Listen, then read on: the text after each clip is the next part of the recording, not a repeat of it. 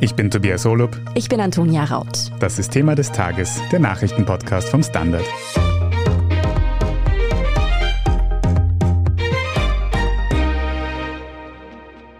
Aufgrund des Krieges in der Ukraine drohen in manchen Ländern Nahrungsengpässe. Schon jetzt leiden im Jemen Millionen Not und Hunger, sind auf Lebensmittelhilfe angewiesen. Pain, so.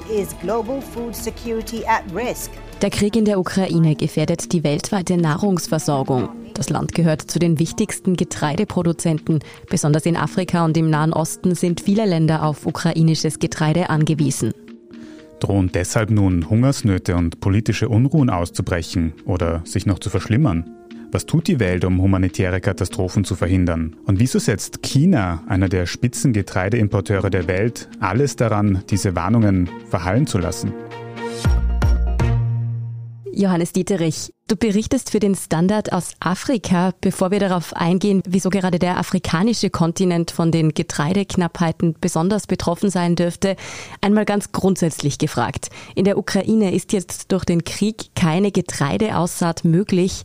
Wie genau wird sich das denn auf den weltweiten Getreidemarkt auswirken? Enorm, enorm. Also laut Bundeswirtschaftsministerium ist Russland für 10 Prozent und die Ukraine dann nochmal für 4 Prozent der globalen Weizenproduktion verantwortlich. Aber sogar 30 Prozent der Weizenexporte. Es ist witzig, in der Ukraine wird zweimal im Jahr Weizen angebaut, das wusste ich nicht. Also Winterweizen und Sommerweizen, richtig die Kornkammer der Welt sozusagen, auch was Sonnenblumenöl angeht. Schon vor dem Krieg sind die Lebensmittelpreise in die Höhe geschossen, was bestimmt auf die Covid-Pandemie zurückzuführen ist, aber auch auf die Klimaerwärmung. Und jetzt wird es alles noch viel schlimmer. Du hast ja schon gesagt, einerseits kommt weniger Getreide auf den Markt, andererseits dürfte dadurch auch der Preis sehr viel teurer werden. Kann sich dann quasi der globale Süden überhaupt noch Getreide leisten? Ja, das ist das große Problem. Also die Getreidepreise sind vor dem Putin-Krieg schon um 20 Prozent pro Jahr in die Höhe gegangen und jetzt schießen sie auf 50 Prozent hoch. Wie hoch sie dann endgültig geht, das hängt natürlich davon ab, wie lange der Krieg in der Ukraine dauern wird. Jetzt ist ja bald Aussatzzeit. Wenn die Farmer nicht aussehen können, dann wird es wirklich zu einer Katastrophe kommen. Und wieso ist das gerade für den afrikanischen Kontinent so verheerend? Ja, also witzigerweise ist Weizen eigentlich im Rest Afrikas relativ wenig gefragt. Da isst man vor allem Mais oder auch Yams als Grundnahrungsmittel. Aber oben im Norden Afrikas die arabischen Länder, die sind sehr auf Weizen angewiesen. Die essen sehr viel Brot. Ägypten zum Beispiel importiert 80 Prozent seines Bedarfs, vor allem aus der Ukraine und aus Russland. Aber die anderen Staaten genauso. Sudan hat große Probleme. In Marokko gab es jetzt schon leichte Hungeraufstände. Tunesien ist ebenso betroffen und Libyen natürlich ganz besonders, weil da ja auch Bürgerkrieg herrscht. Also diese Länder sind am meisten betroffen in Afrika. Jetzt hast du zum Beispiel Ägypten als ein Beispiel angesprochen. Wird denn in keinen von diesen Ländern im großen Stil Getreide angebaut? Also ist man in Ägypten zum Beispiel auch komplett auf Importe angewiesen?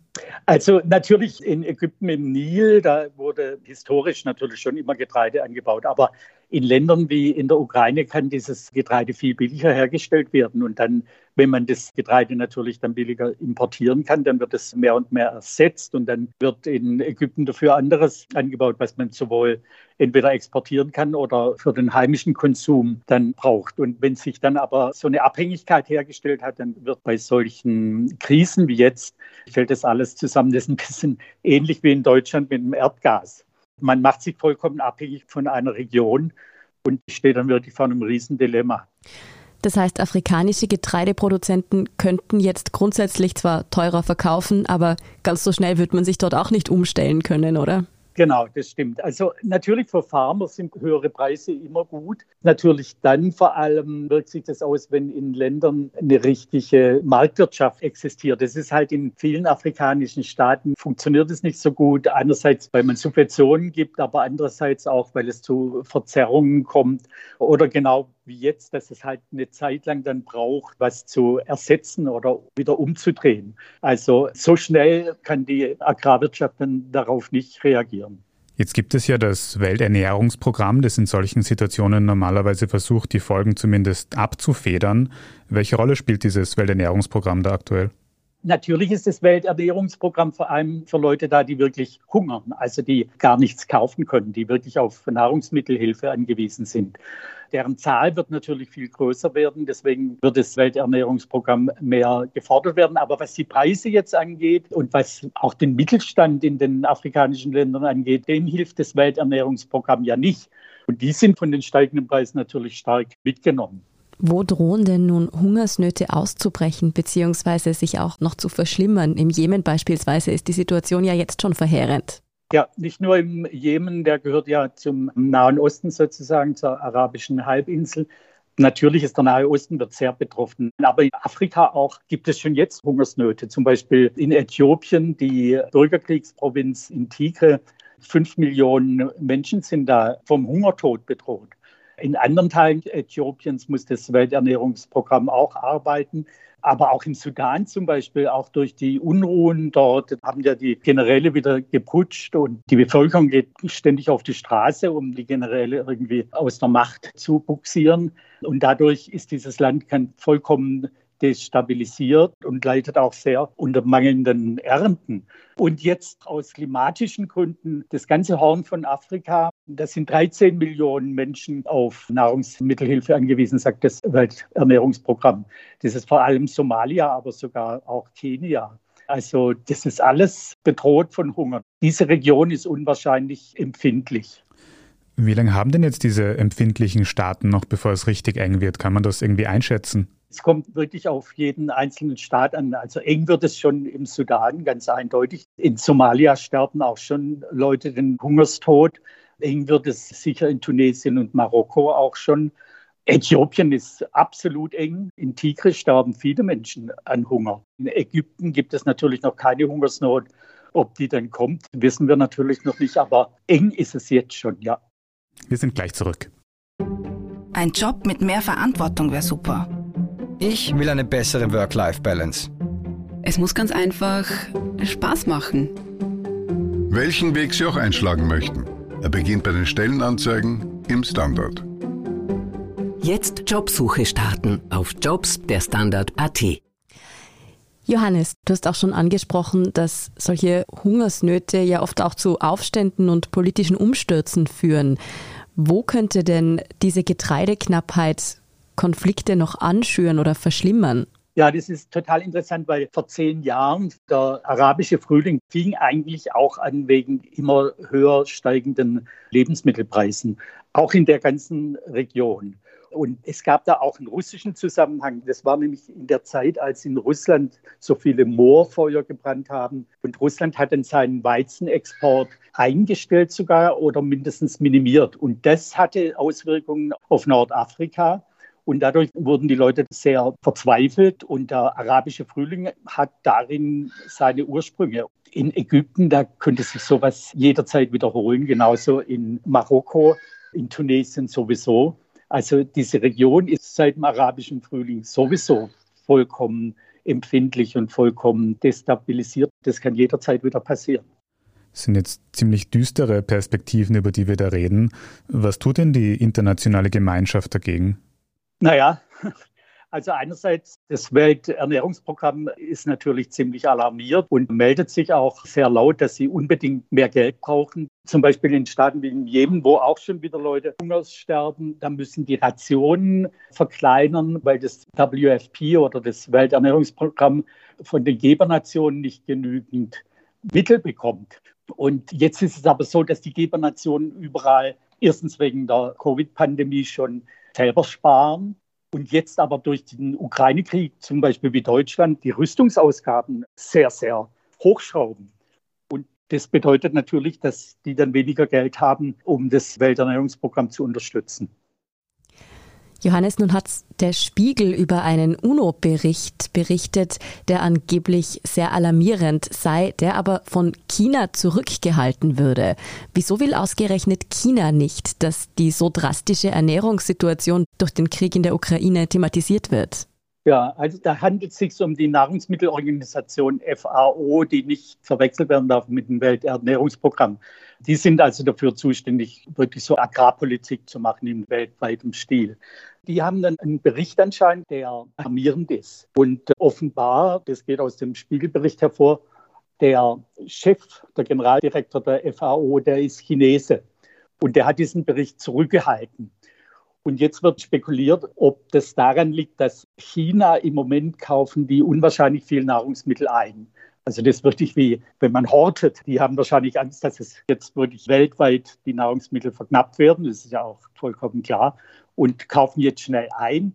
Und wenn jetzt ein Bericht von der UN, also von der FAO, dann rauskäme und der sagen würde, wir müssen mit wirklich extremen Nahrungsmittelknappheit rechnen, dann würden die Preise natürlich noch mehr steigen und dann würde China im Moment mehr bezahlen müssen. Und wenn das wirklich so ist, ist es natürlich unglaublich. Es ist ein Skandal.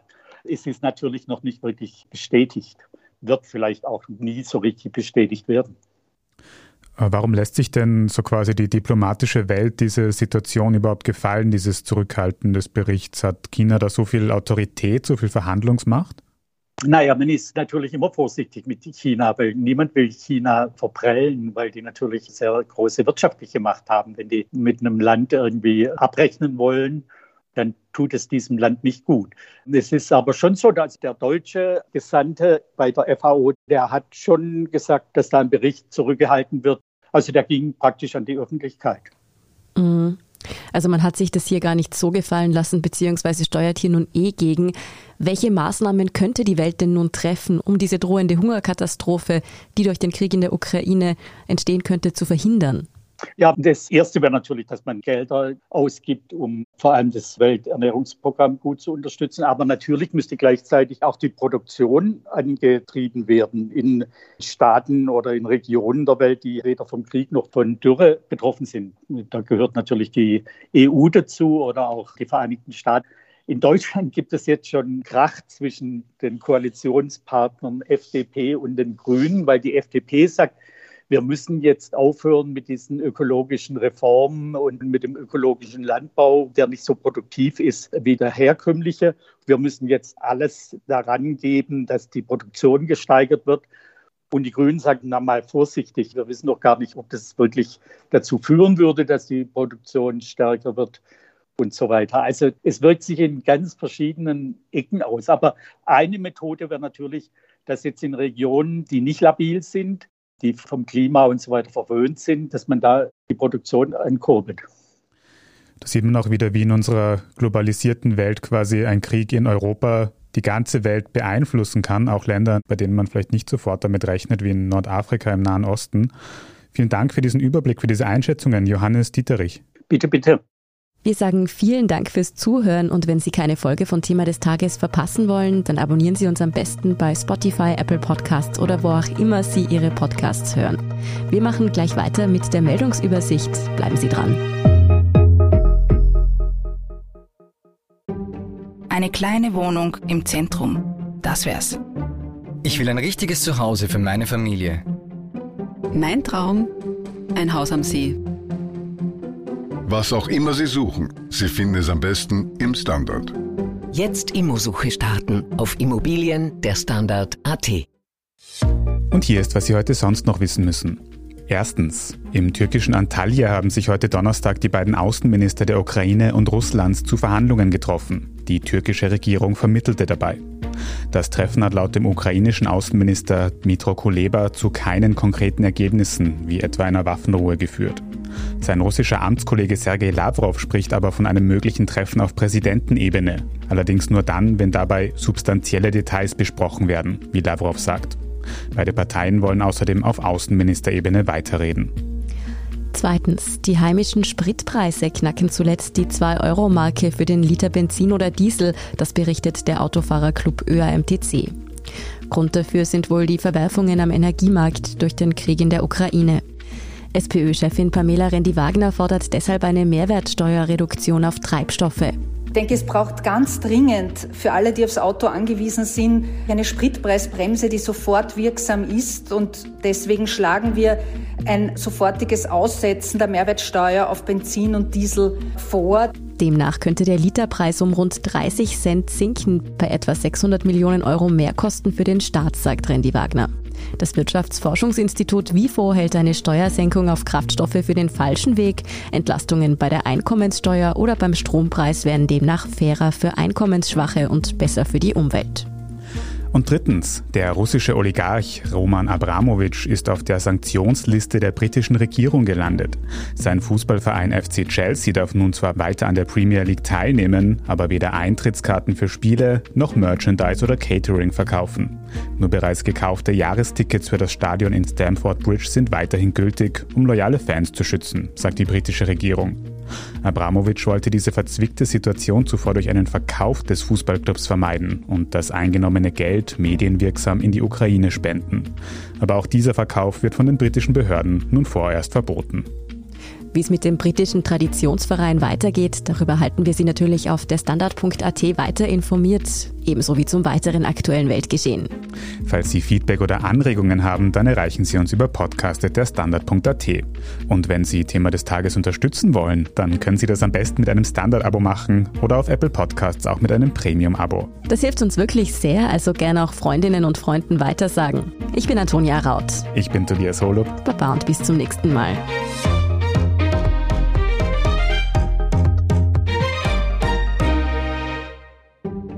Ein Job mit mehr Verantwortung wäre super.